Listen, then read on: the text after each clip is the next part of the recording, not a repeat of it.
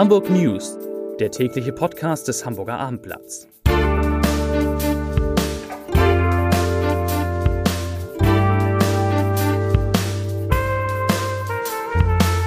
Herzlich willkommen zum heutigen Podcast. Mein Name ist Lars Heider und wir wollen heute sprechen über die große Klimademo am Freitag und haben auch jemand von Fridays for Future dafür da, nämlich den Jesko. Da geht's gleich los.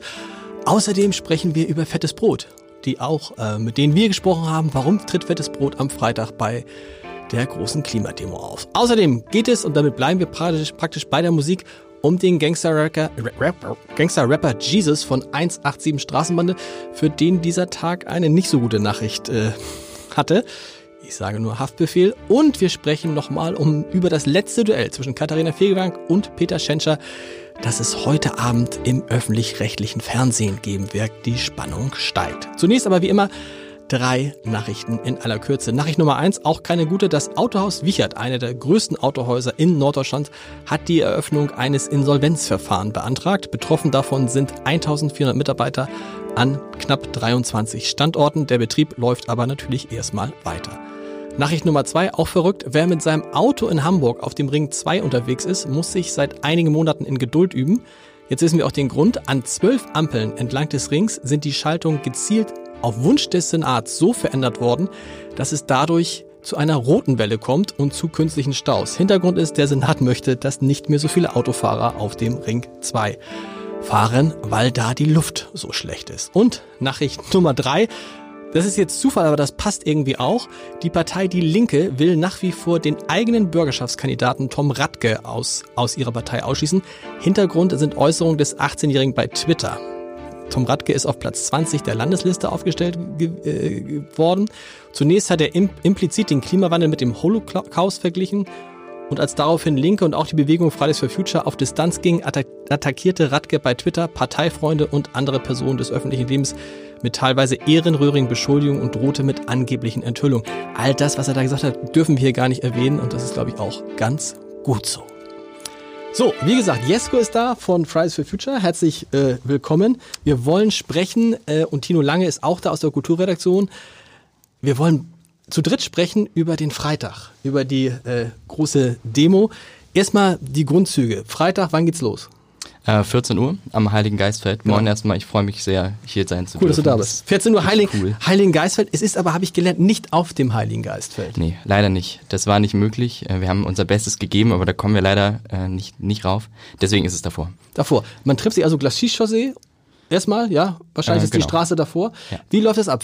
Wann, wann, muss man da sein? Spätestens. Hm. Ja gut, also wir haben für 14 Uhr, 14 Uhr eingeladen. Ähm, ich würde sagen, spätestens, ich glaube, wir gehen los 14.30 Uhr oder so. Okay. Nee, Moment. Ich glaube, eine Stunde ungefähr haben wir Anfangskundgebung. Okay. Insofern ein bisschen später kann man kommen. Wir fangen schon ein bisschen früher mit dem Programm an, damit die Leute nicht so lange rumstehen müssen. Wir okay. haben auch ein richtig cooles, volles Programm. Programm also. ist also, Greta spricht? Greta spricht, ja. Wann spricht Greta? Wisst ihr das schon? Ähm, bei der Abschlusskundgebung. Ah, bei Abschlusskundgebung, alles klar. Okay. Greta spricht nicht, höre ich gerade. Greta spricht nicht. Greta ist da. Aber das sollen wir nicht sagen, glaube ich. Also wir dürfen nicht, also wir sagen erstmal, Greta kommt. Aber Greta kommt, das können wir sagen. Genau, sie kommt. Da Greta sind wir kommt. stolz drauf. Luisa Neubauer kommt. Ja. Ähm, Fettes Brot spielt auch bei der Abschlusskundgebung. Ähm, Wahrscheinlich? Die spielen am Anfang tatsächlich, genau. Ah, okay, cool. Fettes Brot, Tino, kommen wir doch mal zu. Du hast mit Björn Beton gesprochen. Ja, genau. Ich habe halt eben die Fetten gefragt, äh, was sie so bewegt Fetten. hat, da äh, teilzunehmen. Ja. Und äh, die haben sich sehr darüber gefreut, dass Fridays for Future auf die zugekommen ist und äh, gefragt hat, ob sie auftreten äh, mögen, so wie in der Vergangenheit Kraftclub oder Deichkind auch äh, zum Beispiel.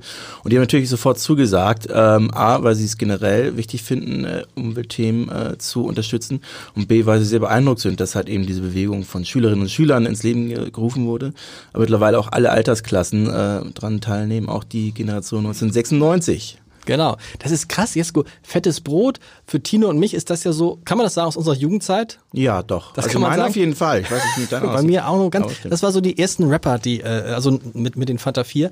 Aber ist es in eurer Generation fettes Brot auch noch so eine Riesennummer? Ja, also meine Jugendzeit ist es auch auf jeden Fall. Ich Krass. bin nun ein bisschen jünger als ihr, aber ich finde die super toll und war auch schon immer Fan. Ich okay. bin super glücklich, dass wir die Freitag haben und freue mich riesig, dass die unsere Sache unterstützen. Das ist auch so ein bisschen ein Traum, der da in Erfüllung geht. Und läuft das tatsächlich so? Ihr müsst einfach offensichtlich all diese Gruppen nur anrufen und dann gibt's kaum Absagen, oder? Ja, es ist tatsächlich recht einfach. Also man füllt dann so ein anonymes Kontaktformular aus oder okay. sowas ähm, und es kommt sehr herzlich zurück. Also das ist echt großartig, was wir da erleben. Ich glaube, wie man auch mal fragen könnte, wer Udo Lindenberg. Oder Tino? Ich Udo? glaube schon, dass er dabei ist. Er hat ja bei seinen letzten Konzerten auch immer äh, speziell Ansagen Fridays for Future und Greta äh, gewidmet. Also er war auch bei der großen Demo, das hat nur mhm. keiner gemerkt, da habe ich ihn getroffen bei der großen Demo, da war er inkognito. Ja, krass. Ist, äh, das war bei dieser, mit den 100.000 Leuten, da ist Udo Lindenberg auch mitgelaufen. Am 20.09., ja. 20.09. ist Udo Lindenberg, wollte aber nicht erkannt werden, was ja auch sehr sympathisch ist. Aber wenn alle, wenn man sagt, man trifft im Heiligen Geistfeld, es gibt eine richtige Tour durch die Stadt. Genau. Ähm, ich habe die Route gerade nicht. Die Route? Perfekt parat. Willy-Brandt-Straße, Rathausmarkt, Gänsemarkt. Rathausmarkt, Gänsemarkt. Genau, Willy-Brandt-Straße, Rathausmarkt, okay. Gänsemarkt. Wie viele, Leute, wie viele Leute sollen kommen? Äh, also wir haben 30.000 angemeldet. Ähm, ja, wir hoffen auf mehr, aber ähm, ich glaube 30.000 ist eine solide Zahl, mit der man auch rechnen kann. Wie viele Helfer braucht ihr eigentlich, wenn ihr so eine Demo mit 30.000 anmeldet? Puh, ja, das ist eine anstrengende Sache. Ähm, 600 sind okay. dotiert, also das ist schon eine ganz schöne Menge. Ähm, und da brauchen wir auch noch jede Menge Hilfe. Also wir haben eine Website, fridaysforfuture.de slash Hamburg und da kann man sich auch eintragen, wenn man helfen möchte. Und da ist jede Hilfe benötigt, die wir, die wir kriegen können. Und da brauchen wir auch echt ein paar Leute, die ein bisschen mit anpacken auf der Demo. Viele fragen sich mal, wie finanziert ihr das? Ich habe bei der letzten Demo gesehen, da liefen dann auch welche rum mit so großen Mülltonnen und da kann man einfach Geld reinschmeißen. Genau, alles spendenfinanziert ja. ähm, und da auch jeder Euro zählt. Ne? Also wir sind eine ehrenamtliche Bewegung und ähm, so eine Bühne oder sowas will gestemmt sein. Und wenn wir schon fettes Brot kriegen und uns äh, den Arsch abfreuen, dann wollen wir da auch eine ordentliche Bühne hinstellen, damit die gut klingen. Wollte gerade sagen, das fettes Brot sagt nicht, ich bringe die Bühne mit oder ich bringe das Equipment mit, oder? Fettes nee, Brot sagt, ihr müsst schon hinstellen. Also ich glaube, die bringen schon ein eigenes Equipment mit und so, okay. aber gut, ich meine, klar, die können jetzt nicht die Bühne im Gepäck haben oder so. Politiker. Ich habe gestern die Gelegenheit genutzt und äh, Peter Tschentscher, den Hamburger Bürgermeister, gefragt, was er denn Freitag macht. Und da klang er ehrlich gesagt so, als würde er kommen. Also, also er sagte, ja, ich weiß noch nicht ganz genau, aber das ist ja eine schöne Sache und gegen ich glaube so, vielleicht gehe ich da mal mit. Und dann, ich habe ihn auch gefragt übrigens, warum er Greta nicht anbietet, ins äh, goldene Buch der Stadt sich einzutragen. Nee, das würde er, dann hat er gesagt, einer 16-Jährigen nicht zumuten wollen. Ich glaube, sie ist 17, ne? Das habe ich dann mehrfach mm, gesagt. Ich glaube, 17 ist sie schon. Aber Peter Schenscher scheint zu kommen. Katharina Fegebank ist wahrscheinlich gesetzt, seine äh, Gegenkandidatin von den Grünen.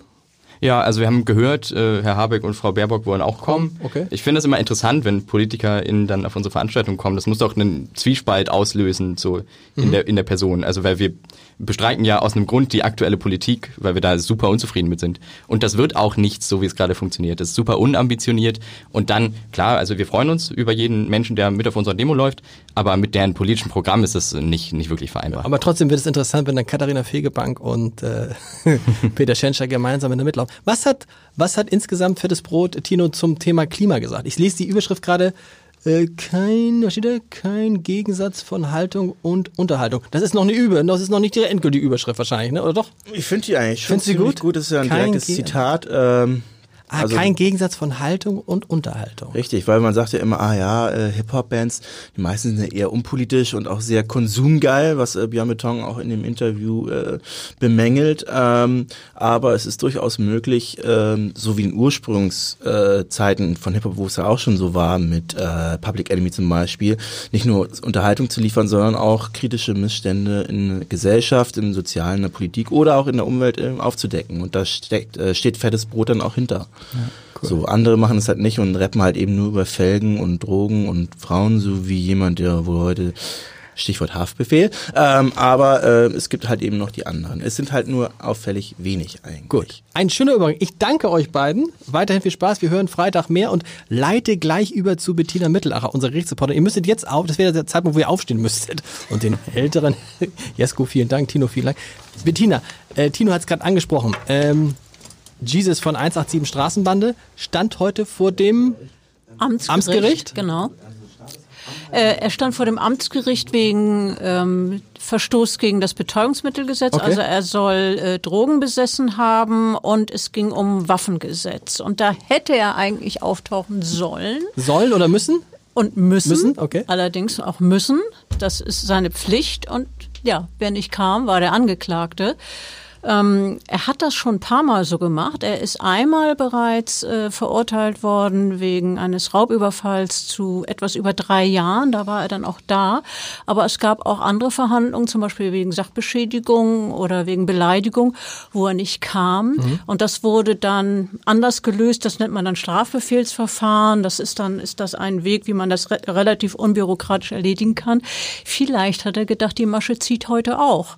Und zog Und nicht. Zog nicht wirklich tatsächlich, äh, der Richter hat erstmal äh, die Polizei losgeschickt mhm. in, zu seinen, es gibt zwei Wohnsitze.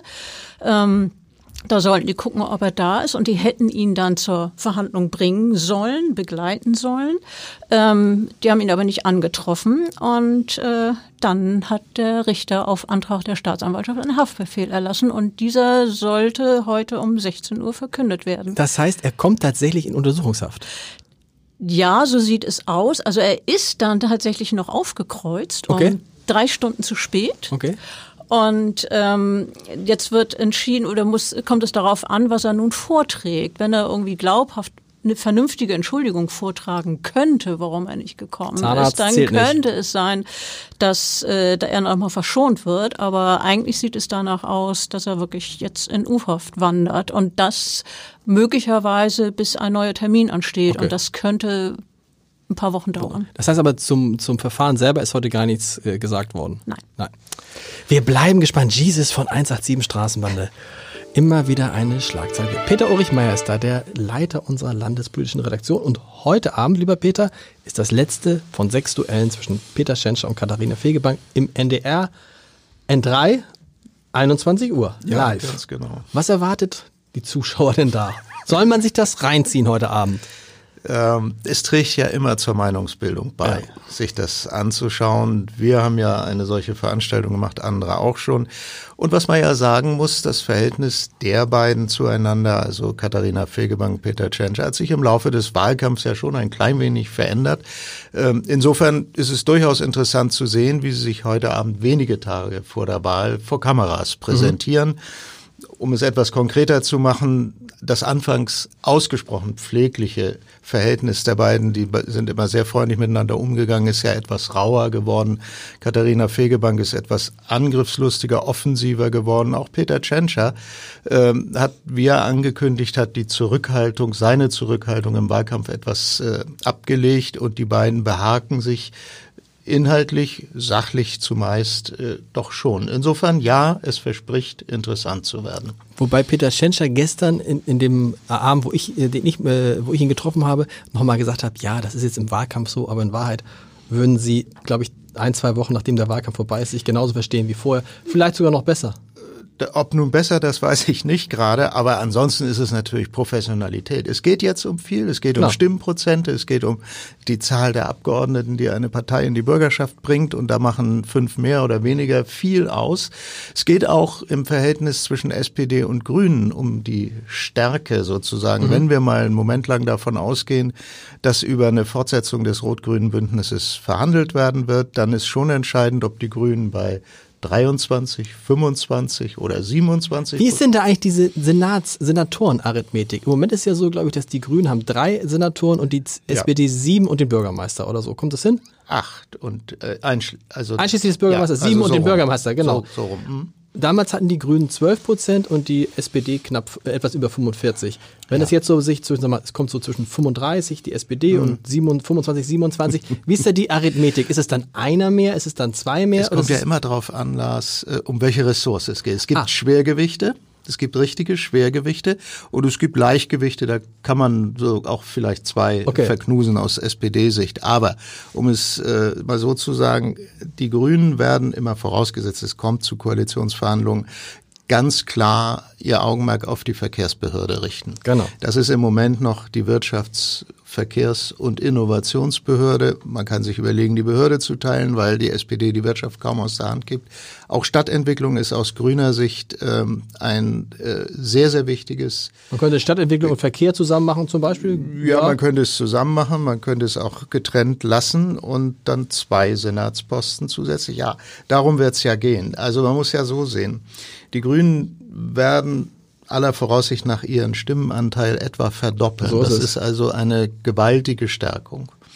Und das wird dazu führen, dass sie sehr selbstbewusst in den Koalitionsverhandlungen auftreten. Nun sind die Sozialdemokraten auch nicht gerade nicht selbstbewusst und geben ungern ab. Insofern werden das sehr komplizierte, also schwierige, möglicherweise auch lange Verhandlungen. Und um die Sache noch etwas zu würzen, es gibt ja möglicherweise rein arithmetisch auch eine Alternative in Form eines Bündnisses von SPD und CDU. Das wollen wir nicht. Oder doch? Lars, das ist, das ist ja eine überraschende Parteinahme. Das werden wir ganz entspannt uns ansehen okay. und dann entscheidet natürlich. Denn das wollen wir nicht, weil im Sinne die, die Hamburger. An sich ist ja die Mehrheit der Hamburger ist ja vor Rot-Grün, oder? Na gut, also wenn es um die Umfragen geht, dann genau. ist der Befund sehr eindeutig. Wir haben im Grunde die ganzen Jahre durch, also die vergangenen fünf Jahre in allen Umfragen immer eine klare Mehrheit für Rot-Grün in Hamburg in den Umfragen gehabt. Ja. Und in der Addition SPD plus Grüne als Parteien äh, ergibt sich auch immer eine Mehrheit. Nur, dass das Verhältnis äh, sich verändert hat. Die SPD ist schwächer geworden, die Grünen stärker. Wer, wem das heute Abend zu spät und zu langweilig ist, der hat auch die Chance, Katharina Fegebank und Peter Schenscher interviewt von Peter Ulrich Meyer und Herbert Schalthoff am wann zu sehen? Also Katharina Fegebank am Donnerstag. Abend ab äh, 17.15 Uhr, glaube ich, auf Hamburg 1, aber am Donnerstag auch bei uns im Abendblatt ja, genau. schon in gedruckter Ausgabe und den Peter Tschentscher einen Tag später am Freitag. Sehr gut. Und nun kommen wir, das passt auch, es passt alles zueinander zum Leserbrief des Tages. Es geht nochmal um die Frage der Cum-Ex-Geschäfte. Dazu schreibt Hans-Jörg Bieger. Was die Cum-Ex-Betrüger machen, ist schlimm. Sie plündern die Staatskasse, indem sie sich widerrechtlich Geld auszahlen lassen, das ehrliche Bürger an den Staat für die Finanzierung der Gemeinschaftsausgaben abgeführt haben. Ohne die geringste Hemmung stehlen sie das von ihren Mitmenschen eingezahlte Steuergeld. Für mich stehen die Cum-Ex-Betrüger und ihre Helfershelfer auf einer Stufe mit gewöhnlichen kriminellen Intensivtätern. Ah, da könnte man jetzt auch schon wieder eine gute Zurücküberleitung machen. Das mache ich nicht. Wir hören uns morgen wieder. Tschüss.